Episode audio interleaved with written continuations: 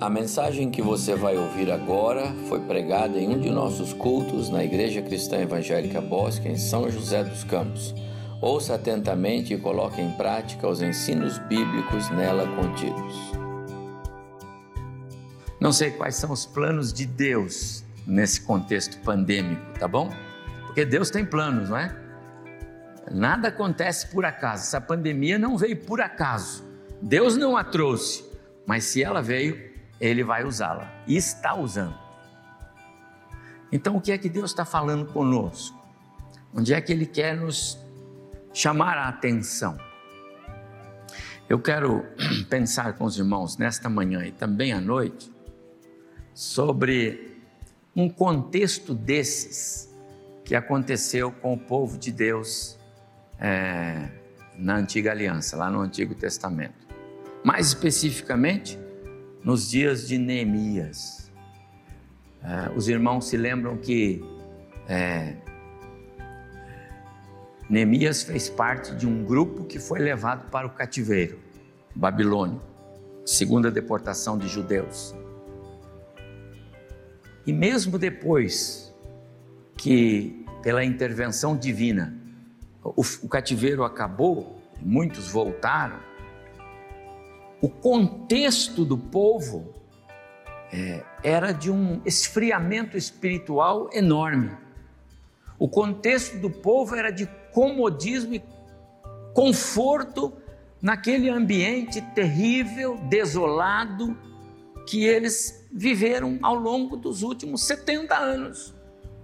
E assim outros 70 já haviam se passado, porque Neemias entra na história quase 100 anos depois da volta dos judeus para Jerusalém e eles estavam completamente acomodados com o contexto que viveram, viveram antes, quando estavam no, no, exílio, ou no período do exílio. Nem todos Jerusalém, nem todos os habitantes de Jerusalém foram levados para o exílio babilônico. E os que lá ficaram, ficaram no mesmo contexto. A minha preocupação, amados irmãos, como pastor, e é uma preocupação espiritual, não é administrativa, não tem nenhum outro contexto, nem punitiva, é, é, é espiritual, é, é a alma da igreja. É que os nossos irmãos, os nossos membros e congregados, não se deixem de jeito nenhum acomodar com essa situação. Pelo contrário, que nós tenhamos esse anseio, não é, irmã Maria Luísa? Hoje de manhã ela chegou, pastor, que saudade, quase que me abraçou. Eu ia abraçando ela que falou, não pode, pastor. Mas esse, esse anseio, né? E às vezes eu penso que esse contexto de pandemia está nos fazendo é, ficar mais ou menos confortáveis, não é? Não dá para ir na igreja, é, pandemia, né? Fase vermelha agora, né? na amarela, na verde, agora na vermelha, né? E quantos mais? Irmão, nós vamos atravessar o ano assim. Não vai chegar vacina para nós. Não vai chegar. Não já. Os profissionais da saúde, o pessoal da idade do presbítero Eduardo para frente, vai, vai chegar daqui a pouco, presbítero, mas não é agora. Né? Nós já somos 78 milhões no grupo de prioridade e só tem 12, 15 milhões de vacina para esse primeiro grupo, não é? Como a igreja que é tudo jovem, a maioria, né? Então, vocês vão demorar para tomar vacina. Nós vamos ficar confortáveis. Vamos ler a Bíblia? Neemias capítulo 9. Eu quero ler esse texto com os irmãos e meditar sobre essa necessidade de nos permitir sermos é, trabalhados pelo Espírito Santo de Deus. E eu quero falar sobre um despertamento espiritual necessário.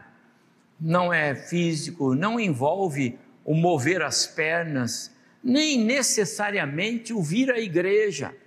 De repente, se o o irmão, a irmã tem alguma dificuldade, não é? E é totalmente compreensível. Preocupações. Eu tenho pessoas que não estão mesmo saindo de suas casas, é um fato. Não, é? não tem contato com outros, tem o máximo cuidado. Tem algumas complicações, está muito justo. Mas o que eu tenho visto não é bem isso, não. não. As pessoas estão por aí. Né? Estão por aí. Supermercados, lotéricas pagando conta, na rua andando, correndo. Então nós temos que ter esse cuidado conosco, com a alma, com o espírito. Nós cuidamos muito do nosso corpo, não é? Mas pouco da nossa alma. E Deus pode estar trabalhando isso em nós. Agora, Neemias 9, vamos ler? Eu leio, os irmãos acompanham. Neemias 9, eu vou ler de 1 a 7. Depois vou pular para o verso 26. No dia 24 deste mês, este mês ele, ele é anunciado no, no capítulo 8, é o sétimo mês do ano. No dia 24 deste mês, se ajuntaram os filhos de Israel com jejum e pano de saco e traziam terra sobre si. Os da linhagem de Israel se apartaram dos estranhos, de todos os estranhos. Puseram-se em pé e fizeram confissão de seus pecados e das iniquidades de seus pais Levantando-se no lugar, leram no livro da lei do Senhor seu Deus uma quarta parte do dia. Em outra quarta parte fizeram é, é, confissão e adoraram ao Senhor seu Deus. Jejua, Jesua, Bani, Cadmiel, Sebanias, Buni, Serebias, Bani e, Kenan, e Kenani se puseram em pé no estrado dos levitas e clamaram em alta voz ao Senhor seu Deus. Os levitas Jejua, Cadmel, Bani, Rabsneias, é, Serebias, Rodias, Sebanias e Petaías disseram: Levantai-vos e bendizei ao Senhor vosso Deus, de eternidade a eternidade.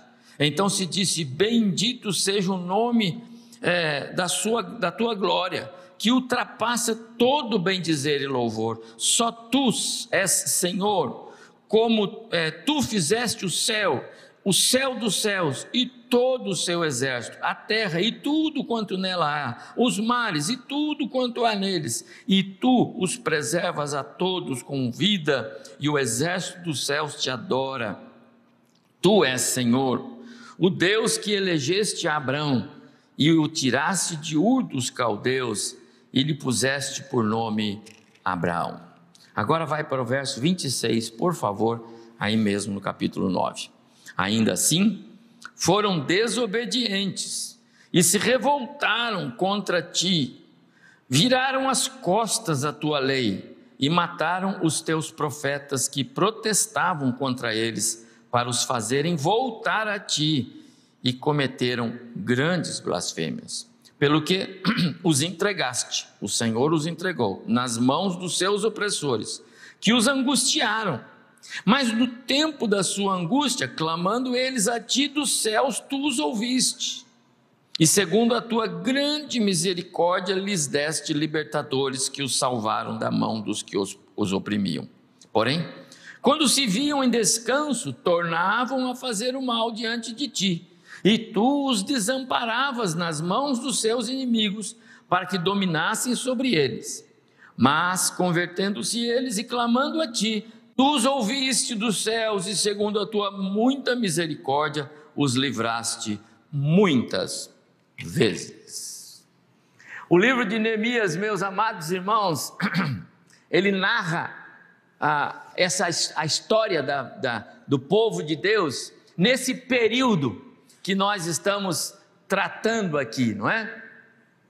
é? É, a antiga aliança, não é? Mas é um período que eu classifico assim: é do caos à glória, da glória ao caos. É assim: do caos à glória, da glória ao caos, do caos à glória, da glória ao caos. É assim. Você viu os últimos versos? Então eles se arrependiam de ter abandonado o Senhor, eles se arrependiam de ter deixado o Senhor, eles se arrependiam das coisas erradas que fizeram e clamavam ao Senhor: Senhor, tem misericórdia de nós, nós abandonamos o Senhor. Então Deus, que é longânimo, benigno, misericordioso, gracioso, bondoso. Deus os abençoava, Deus os curava, Deus atendia a oração deles. Passava um tempo, aquele povo de novo se afastava de Deus, aquele povo de novo entrava em, em união com o, o, o paganismo ao seu lado, aquele povo de novo abandonava o culto. E, os, e aí vinham as, as as dificuldades, as aflições, as, porque estão à mercê do inimigo, clamavam ao Senhor e o Senhor de novo os abençoava. Amados irmãos, a história do povo de Deus é essa contínua é, é, alternação entre ah, o caos e a glória. É o que a gente viu aqui nesses últimos versos, especialmente, né? Os primeiros versos, eu estou no capítulo 9, do livro de Neemias, para você que está chegando, mas esses últimos dois versos, 26 a 28, eles narram exatamente esse, esse contexto de oscilação né, da, do povo de Deus. Deixe-me lembrar, como eu falei no início, que essa história narrada em Neemias aconteceu por volta do ano 450 a.C. Logo Quando é, o povo voltou para, para a sua terra em Jerusalém, eles não, não, não se voltaram para o Senhor, não houve aquela volta para o Senhor. Alguns até se preocuparam mais com os seus, uh, reconstruir as suas casas e todo aquele contexto, como registra o profeta Ageu, reclamando uh, diante deles, é tempo de vocês cuidar das suas casas e enquanto a casa do Senhor permanece em ruínas. Ninguém se preocupou com a restauração do culto, de maneira que Deus os repreendeu por isso. Eles não se aproximavam de Deus, eles não davam valor à comunhão. Então Deus os repreendeu através do profeta Ageu. O tempo passou e agora a notícia chega para Neemias, que está lá na Babilônia. Neemias era copeiro do rei Artaxerxes I, e chega a notícia para ele, então, a respeito do contexto terrível, desolador, sofrido, de desamparo que o povo dele, ele era um judeu, que o povo dele estava tendo lá em Jerusalém. Todos nós conhecemos a história, os registros dos primeiros capítulos de Neemias, aquele tempo de oração e choro diante de Deus que ele se colocou e Deus favoreceu, abrindo espaço para que ele pudesse apresentar a sua causa perante o rei, e o rei foi bondoso com ele, dizendo para ele o que você quer e eu posso lhe ajudar. Então ele contou a história e então o rei o envia para é, Jerusalém. Ele vai com uma comissão, com recursos, com é, carta de apresentação, com ajuda, não é? E aí então quando ele chega, ele vai é, trabalhar o tema do livro, que é a reconstrução dos muros, depois a restauração é, é, da vida familiar e espiritual daquele povo, que exatamente nós estamos nos capítulos 8 e 9, mais especialmente no capítulo 9. Quando chega então no capítulo 8, e nós não lemos o 8, eu li o 9, mas se nós tivéssemos lido o 8, nós veríamos que Naquele contexto, é, Esdras lê o livro, o livro da lei, o livro de Deus, a Bíblia que eles tinham, não é? E então, naquele livro, ele expõe ao povo as necessidades de cuidados espirituais. A alma estava descoberta. Eles estavam trabalhando para suas casas, eles estavam trabalhando, mas eles estavam descobertos do plano espiritual. E no capítulo 8, a leitura da Bíblia, conforme exposta ali, se você for, for verificar, começou ao alvorecer e foi até ao meio-dia. Então, nós entendemos que foi cerca de seis horas de leitura bíblica naquele contexto. E ali era uma reunião é, ao ar livre, tá certo? Agora, no capítulo 9, já é uma reunião, é, uma assembleia.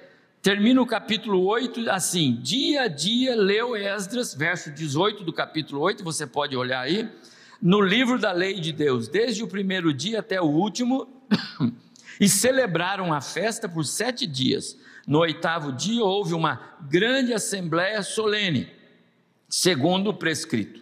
No capítulo 9, no dia 24 se ajuntaram os filhos de Israel. Esse aqui é uma assembleia, já não é mais aquela leitura das seis horas lá. Aquilo foi ao longo do mês.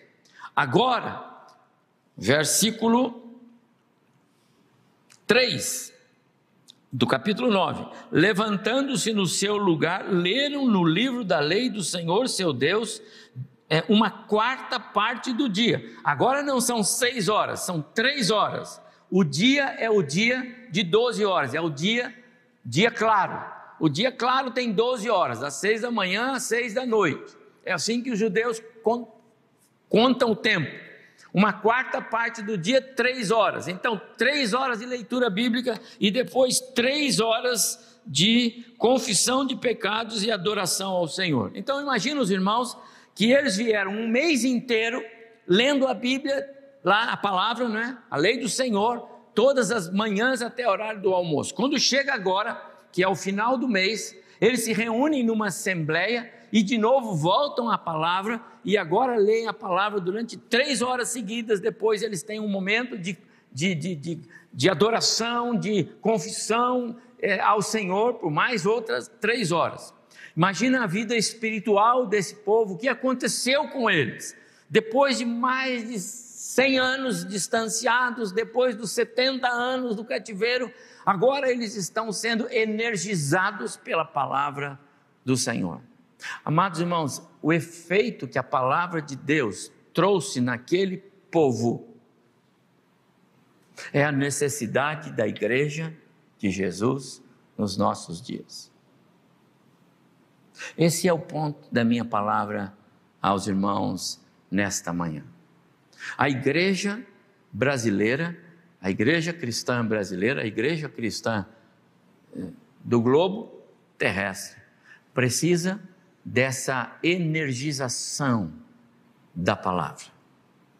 A palavra precisa incomodar, a palavra precisa é, fortalecer, a, a palavra precisa encorajar, a palavra precisa tirar-nos da zona de conforto, é, desse desse, é, dessa cauterização espiritual.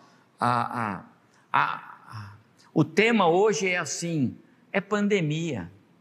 É pandemia, é assim mesmo, nós vamos ter que atravessar isso aí, olha, vai ser assim, entendeu? Então, você vê aí se dá para ir na igreja um domingo, entendeu? Não, aí, olha, essa semana inteira eu tive tantos compromissos, eu fui para tanto lugar que é melhor eu não ir, porque senão eu, eu não sei se eu estou trazendo segurança para os meus irmãos ou não. Isso não é verdade? É claro que nós temos muitos irmãos. Hoje, por exemplo, o pastor Juscelino queria estar aqui conosco, é aniversário dele, né? O Pablo falou aqui, né? Mas a filha dele pegou Covid há duas semanas é, e ele esteve com ela. Aliás, foi ele que foi levá-la. Então ele disse: Olha, eu não vou. A partir do segunda-feira, terça-feira da próxima semana eu estarei liberado, mas agora não, porque eu tive contato com alguém. Está muito certo. Esses, esses cuidados, o presbítero Zé Carlos, estou vendo ali, a esposa dele pegou um tempo aí, ele ficou, olha, não vou. Passou, passou, então está liberado. Esse discernimento espiritual que o Espírito Santo nos leva a ter. Uh, Israel, amados irmãos, por causa da pandemia que os assaltava, e era um tipo de pandemia, não é? Porque eles estavam apavorados, foram tirados das suas casas, foram é, é, saqueados, né? muitos morreram. Eles sofreram muito. E aí o que aconteceu é que os muros foram quebrados em várias partes, derrubados, portões quebrados. Os irmãos conhecem a história da, da restauração dos muros de Jerusalém. Esses muros com brechas permitiam os, os constantes ataques. Esses muros com brechas fazia com que eles ficassem vulneráveis. Né? Ah, eles plantavam, os inimigos avançavam nos seus, nos seus quintais e tiravam o que eles plantaram. Eles não tinham segurança, porque os muros estavam derrubados. É o nosso contexto. Nós estamos, sim, vulneráveis. Não, é? Não temos nem vacina ainda. O fato de o prefeito chegar, aparecer umas fotos aí esses dias aí, não é? Uma outra pessoa, mas são poucas, acho que 11 mil doses aqui para São José, foi mais ou menos isso. É muito pouco, nós somos 700 mil habitantes aqui, não é? Imagina o resto do, do Brasil, né? Então nós estamos vulneráveis, é claro que estamos. Aquele povo se acomodou com as privações. Aquele povo se acomodou com o contexto. Aquele povo perdeu o interesse de lutar pelo seu próprio bem-estar. Aquele povo teve as suas, teve, é, as suas mentes cauterizadas né, pela uma acomodação social. Não dá para ser melhor. Não dá para ser melhor. Não adianta. Para quê?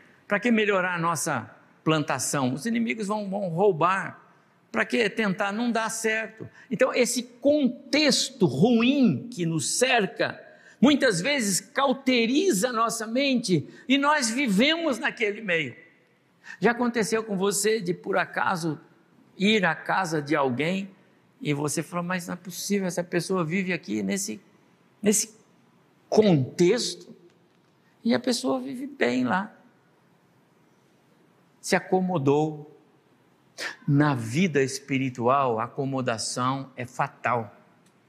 Porque na vida espiritual, a acomodação, ela ela não é uma estagnação, não existe estagnação espiritual, não existe estagnação espiritual. Deixa eu repetir, não existe estagnação espiritual. Imagina um carro subindo uma ladeira bem íngreme, e ele vai até o meio da ladeira. Chega lá no meio da ladeira, acaba o combustível e ele não tem freio, ele vai voltar. Não adianta o camarada insistir com o que ele quiser, o carro vai voltar. Ele não vai ficar parado. Na vida espiritual é assim. Não tem essa de não, mas eu vinha bem até o início lá da pandemia, mas agora agora deu uma parada nas minhas coisas com Deus. Não, você não parou. Você está voltando. Esse é o, esse é o grande é, é, inimigo que nós enfrentamos. A pandemia não é o, o maior problema para a igreja de Cristo. Eu não, não falo de política, não trato política, mas ouvi um vídeo esses dias e foi interessante. Se o presidente libera o povo para trabalhar, ele vai ser acusado de irresponsável porque o povo não pode trabalhar. Se ele não deixa o povo trabalhar, ele vai ser considerado irresponsável porque ele matou o país por causa da economia falida. Então ele fica entre duas situações, não é? Mais ou menos é isso. Esse é o contexto. Nós estamos num ambiente em que, se você é, é pensar que é, os cuidados espirituais é, ou os não cuidados espirituais forem algo que vai trazer problema para você, você vai andar para trás. A vida espiritual não tem é, estagnação. Ou você está crescendo na sua estatura, ou você está diminuindo. Nunca o crente é o mesmo. Ou ele está mais perto de Cristo, ou ele está se distanciando de Cristo. Por quê? Porque a, a espiritualidade é a atenção que a gente dá à alma. E nós precisamos de alimento. Ou nos alimentamos e crescemos, ou não nos alimentamos e regredimos. Não é assim no corpo físico? Paulo usou a figura do corpo não por acaso, mas para nos explicar isso. Aquele povo estava realmente privado da sua liberdade por causa dos muros, por causa dos inimigos. Isso é um fato. Tempos difíceis aqueles, mas eles não precisavam se afastar de Deus. Eles não deveriam ter negligenciado a sua adoração. eles não deveriam ter negociado a sua fé. Infelizmente, eles caíram. Despertamento espiritual é a própria manifestação da misericórdia de Deus e também o único caminho para que a graça de Deus seja manifestada. E é isso que eu quero dizer, amados irmãos. Eu tenho orado para que Deus nos dê um despertamento espiritual na igreja brasileira, nos crentes. O que eu mais ouço é a questão de é, igreja funciona ou não funciona. O secretário de saúde, Brasil inteiro, publica, igrejas funcionam com os cuidados, igreja funciona, mas esse é um, essa sempre, sempre é um apelo. Amados irmãos, não tem ambiente mais seguro do que esse. Se você pagou alguma conta essa semana, se você foi algum, se você pôs o pé para fora da sua casa, você vai ver que esse é um ambiente mais seguro. E como disse o presbítero Eduardo aqui nessa semana, nós até ficamos constrangidos em dizer, irmãos, não se cumprimentem, não falem, saiam e peguem seus carros e vão para casa. Porque o ideal era poder conversar, o ideal era poder ter um, mas nós não podemos fazer isso. Em prol da nossa segurança. Todavia, nós precisamos de um despertamento espiritual. Ele é necessário para que os crentes possam desfrutar da vida abundante que Jesus disse: Eu vim para que tenham vida e a tenham em abundância. Mas como ter vida espiritual abundante? Amados irmãos, a minha preocupação, de novo, tem nada a ver com política, mas é como os líderes do nosso país. Depois nós vamos ter que socorrer as pessoas porque elas estão enfrentando problemas espirituais. Como o país vai enfrentar problemas financeiros, aí o país vai para o buraco. E muitas pessoas vão enfrentar problemas com suas famílias, porque abandonaram a fé. Vai acontecer isso, irmãos. Eu não sou profeta do Apocalipse, mas esse é o contexto que nós estamos. Eu não falo sozinho, eu tenho visto pastores aí fazendo esse mesmo discurso. O despertamento espiritual é o resultado da ação do Espírito, mas nós precisamos cooperar esse é um fato. Nós não cooperamos com Deus para Ele nos salvar, pelo contrário, nós remamos contra. A salvação é um ato da graça de Deus e não tem cooperação do ser humano. Mas o despertamento espiritual, ele envolve a cooperação da alma, o desejo, a vontade de querer estar perto de Deus e não longe de Deus. Nós precisamos compreender a nossa indignidade, as nossas falhas é, é um reavivamento que Deus quer fazer na igreja. E eu penso, meus amados irmãos, que Deus está trabalhando isso. E até que Ele cumpra esse propósito dele, nós vamos enfrentar essas dificuldades. Por isso, os despertamentos espirituais, eles sempre são marcados na história da igreja. E a pandemia vai marcar esse despertamento espiritual, eu tenho certeza disso, tá bom? Se nós pudéssemos ler o livro todo, nós íamos ver que lá, em algum instante no capítulo 6, é, o, o, o, o povo reconstruiu, os muros estão erguidos, está tudo certo, fechou, a vida está segura, mas ainda havia uma enorme brecha na vida espiritual do povo, e é exatamente o contexto do qual nós estamos falando, não é? Então começou com a leitura lá do capítulo 8, que eu já mencionei aos irmãos, e todo o povo ouviu, e todo o povo deu atenção à palavra, e todo o povo se voltou para o Senhor, e então entra o capítulo 9 e um grande despertamento espiritual é visto. Olha na sua Bíblia, 9:1. O despertamento espiritual promoveu um grande ajuntamento. Despertamento espiritual é quando os crentes têm vontade eu vou vencer as barreiras para estar com o meu povo. Eles tiveram que vencer barreiras. Ajuntamento significa que aquele povo se reuniu. É lógico que nós temos dificuldades com um grande ajuntamento e nem estamos propondo isso. Mas nós precisamos ansiar, desejar. Esse ajuntamento precisa ser através do Espírito. Eles viviam separados, isolados, cada um cuidando das suas coisas, cada um lutando pelos seus próprios interesses. Neemias teve até que é, é, puxar a orelha de alguns judeus que estavam explorando os seus irmãos judeus. Os irmãos sabem disso. Neemias conseguiu juntar aquele povo, acabar com as divisões sociais. E, e esse grande ajuntamento agradou o Senhor. Salmo 133, ó, oh, quão bom e agradável é que vivam unidos os irmãos. Claro, temos o contexto da pandemia, mas nós precisamos ansiar por esse ajuntamento e nos esforçar e não nos acomodar. Não podemos deixar que a pandemia cauterize a nossa mente, o nosso coração. Somos um só corpo, somos um só espírito. O mesmo Cristo nos salvou. Se você realmente né, tem é, uma forte decisão, não, não posso ir, não posso, tá bom, nós respeitamos isso. Se a sua vida tem sido uma vida de dentro de casa, meu prezado ouvinte, é, é, é todo respeito. E faça isso, continue assim, Deus vai abençoar. Então faça uma ligação FaceTime entre no Zoom com o rosto aparecendo, fale com os irmãos, faça um momento de bate-papo com seus irmãos, restaure, não só com o filho, a filha, o genro, a nora, não. Procure os irmãos, quero ver seu rosto, irmão.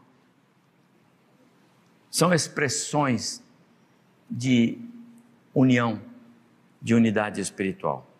Mas ainda no verso primeiro, nós vemos que esse despertamento não só levou o povo a uma, uma, uma união, esse despertamento também levou o povo ao arrependimento por pecados. Então, despertamento faz a união do povo e despertamento ele também gera arrependimento sincero, meia volta. Verso primeiro: ajuntaram-se com pano de saco, é, com jejum e pano de saco. Duas expressões da alma, não são físicas. Duas expressões que denotam é, é, é é, reconhecimento de indignidade, de pecado, de distanciamento de Deus, exclusividade é, no seu pensar, no seu sentir. Para que, que serve o jejum? Para você dar atenção à sua alma. Você vai sentir a fome de comer, mas você faz agora eu vou falar com Deus. Você vai sentir desejo de comer, mas você fala, mas agora eu estou falando com Deus, Senhor, supre a minha necessidade espiritual. Se você não sente a necessidade física, você não sabe o que é sentir a necessidade espiritual. O jejum tem esse efeito, e aquele povo fez isso para poder ter um momento com Deus, porque eles sentiram que eles precisavam se aproximar do Senhor. Pano de saco, jejum,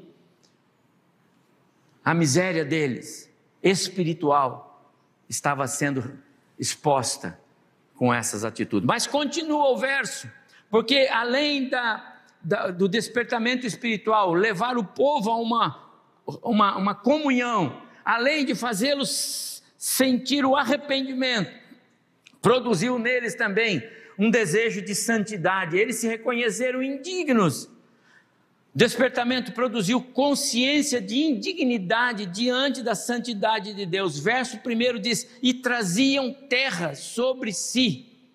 O sentimento de culpa era tão forte que a indignidade deles era comparada ao luto.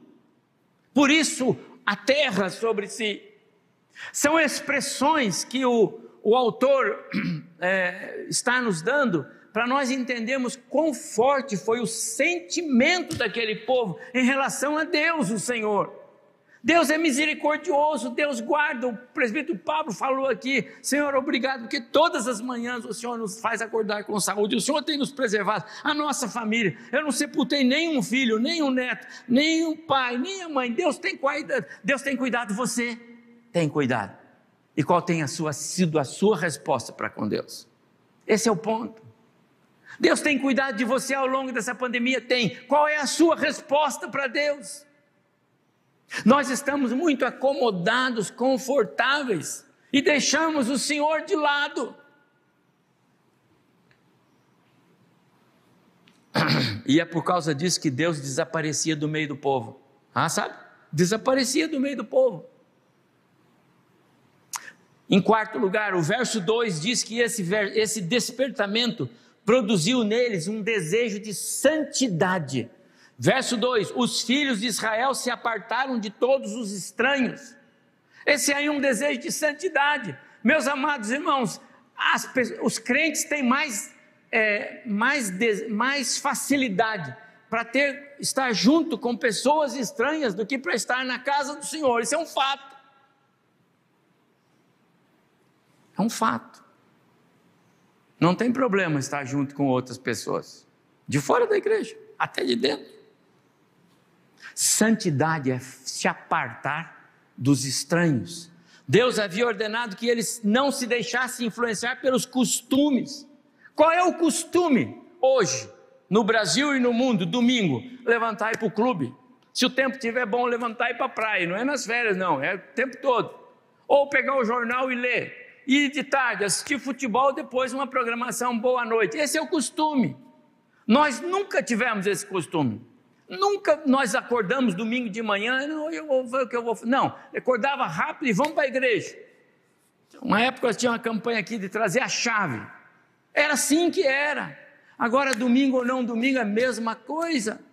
E muitos estão confortáveis com essa situação. De novo, eu não estou aqui pedindo para ninguém vir à igreja, eu só estou dizendo minha preocupação do conforto espiritual nesse ambiente pandêmico que nós vivemos. Despertamento espiritual nos faz sentir um desejo de santidade, separar das coisas que são comuns ao mundo. Para mim não é comum. Para mim não é comum acordar domingo e dizer assim: ah, hoje eu vou fazer o que, que eu vou fazer? Domingo é dia do Senhor. O Senhor disse que não é para vir à igreja.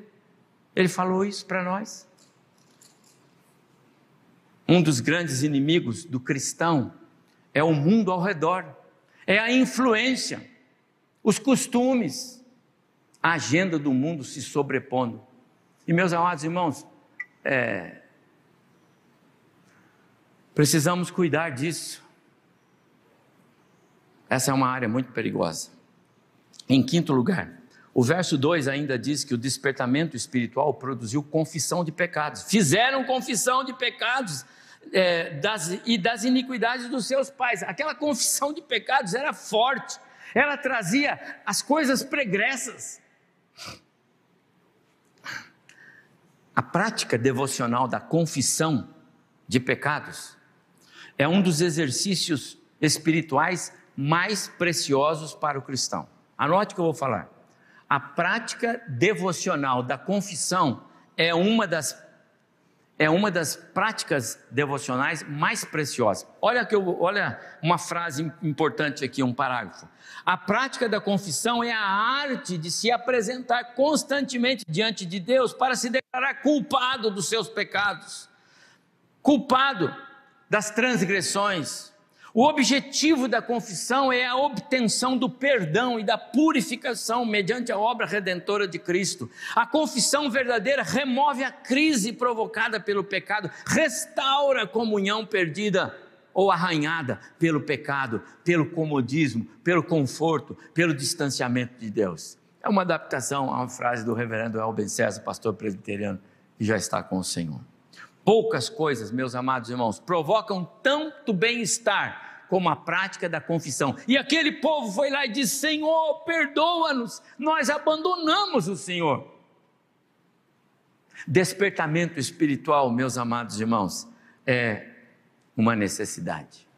Em sexto lugar, também o verso 3 diz que o despertamento espiritual produziu neles mais fome e mais sede na palavra quando eles acordaram para o fato que eles estavam longe de Deus e foram na palavra, eles tiveram mais sede da palavra, mais sede da palavra, mais sede da palavra. Levantando-se no seu lugar, verso 3, leram no livro da lei seu Deus uma quarta parte do dia, eu já falei sobre isso. A prática devocional da leitura da palavra é um exercício de sobrevivência espiritual. Muitas vezes nos concentramos em esforços apenas para cuidar do nosso corpo, do nosso status, do nosso contexto social, da nossa vida familiar, mas não investimos para cuidar da nossa vida espiritual ou da vida espiritual da nossa família. Que tipo de influência eu estou causando na minha família se eu estou acomodado na vida espiritual? Será que os meus filhos vão saber que em determinado momento agora é hora de voltar para a igreja? Ou eles vão dizer para mim assim: é, pai, agora não estou afim de mais, porque o senhor também não. Como vai ser, pai, mãe? Será que nós estamos maduros o suficiente nesse assunto?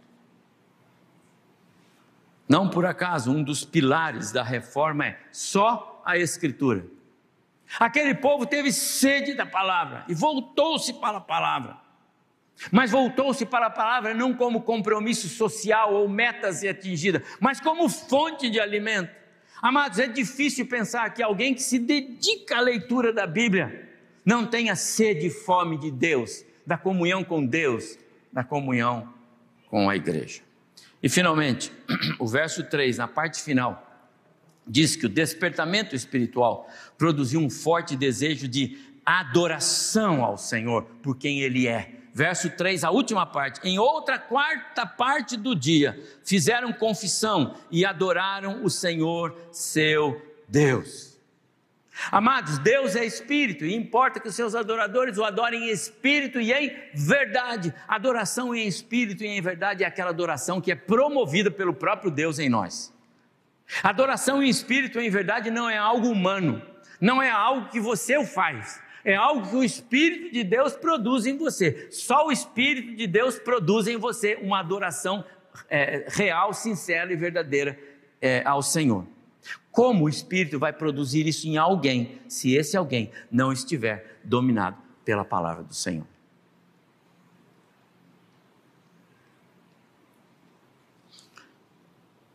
Será que essa pandemia não está afetando nosso desejo de adoração ao Senhor? Será que essa pandemia não está cauterizando a nossa mente de forma que nós estamos nos ambientando com um sistema que é o sistema do mundo. Nós estamos entrando na onda da, da mídia. As TVs querem-nos em casa. Vou repetir. As emissoras de TV te querem em casa.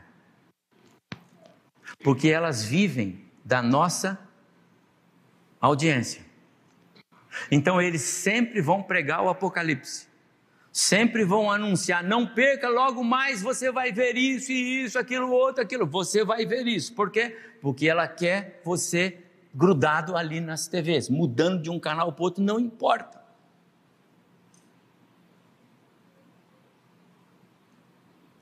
Essa pandemia está afetando-nos as pregações apocalípticas que existem por aí, que vêm travestidas de pregações evangélicas, também estão prejudicando a nossa espiritualidade. Minha oração é que a palavra de Deus produza em nós, como igreja, eu estou falando para a igreja que eu pastorei, o mesmo efeito que produziu para a, o povo de Israel nos dias de Neemias despertamento espiritual, anseio por Deus, anseio pela comunhão. Faça um exercício. Faça um exercício. E tudo começou porque a palavra de Deus foi exposta. Quando a palavra de Deus não é exposta, quando você não abre o coração para que ela faça efeito, a vida cristã é uma vida sem brilho espiritual. Pode ter brilho de outra parte, mas não tem brilho espiritual. falta calor espiritual, falta o reflexo de Cristo na vida do irmão. Precisamos nos lembrar, amados irmãos, há uma grande visão distorcida de avivamento. Avivamento não é ver esta igreja com o povo aqui pulando, batendo palmas, e que é, é até bonito, mas não é isto. Isso pode ser um, um, um desdobramento. O avivamento espiritual é pranto, é choro, é volta para o Senhor, é comunhão, é espiritualidade. Aqui No texto foi o mover de Deus que fez toda a diferença. A minha oração é que esse mover de Deus aconteça no nosso meio. Um grande despertamento espiritual. Saudade de ver a igreja como igreja do Senhor. Desejo de estar na comunhão. Arrependimento, confissão de pecados, fome e sede da palavra, anseio pela adoração. Meus amados irmãos, que o Senhor Deus nos dê, é, à luz desse texto de Neemias, que Ele faça isso no nosso meio. Que Ele abençoe a sua vida, meu prezado irmão, irmã que está conectado aí conosco nesta manhã. Que o Senhor nos faça sentir esse desejo forte de um reavivamento espiritual